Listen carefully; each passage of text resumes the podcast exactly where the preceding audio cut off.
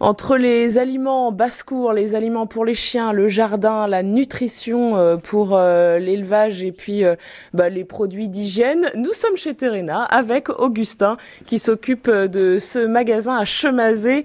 Augustin, plusieurs missions, on l'a vu ces derniers temps, vous aviez fait la collecte des graines en juillet. Nous sommes en août, terminez les moissons. Qu'est-ce que vous faites maintenant? Voilà, terminer les moissons. En effet, maintenant, je remplace euh, mon chef euh, Teddy euh, au magasin. Je m'occupe du magasin, de faire la vente des produits, la caisse, la préparation des commandes de, de fourragères et de colza aussi, parce que ça va être, c'est l'époque maintenant.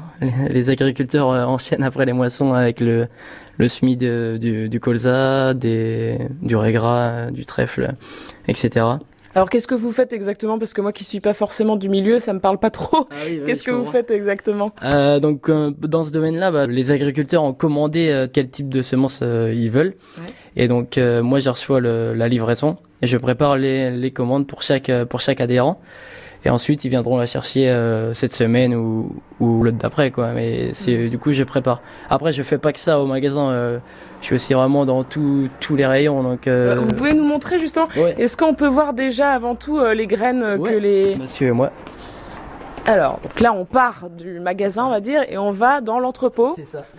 Là, ici, on a tout, tout ce qui est aliments en, gros sac de, 25 kilos. Voilà, sur des palettes. Hein, oui, c'est ça. ici, on va avoir tout ce qui est ciment. Ouais. c'est quoi les gros tuyaux jaunes là qu'on voit? On met ça dans la terre et c'est pour drainer drainer les champs ou, euh, ou les fossés. D'ailleurs, en ce moment, on a une restriction d'eau, non, sur euh, Oui, on est passé. Euh, on il y a plusieurs zones en vigilance euh, jaune, mais certaines en vigilance rouge.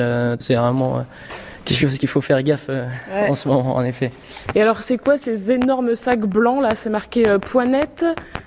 600 kilos quand même, hein, ça, fait une belle bête. une belle bête, oui, en effet. Ça, c'est tout ce qui est sac, sac d'engrais, donc pour faciliter la pousse des, des végétaux.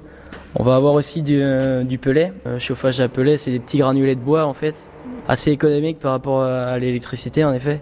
Il y a de plus en plus de, de demandes de, de pellets justement, c'est des sacs de 15 kilos. Donc il y a 72 sacs par palette et là on a déjà écoulé à 5-6 et il en reste encore. Euh, donc c'est vraiment quelque chose qui marche.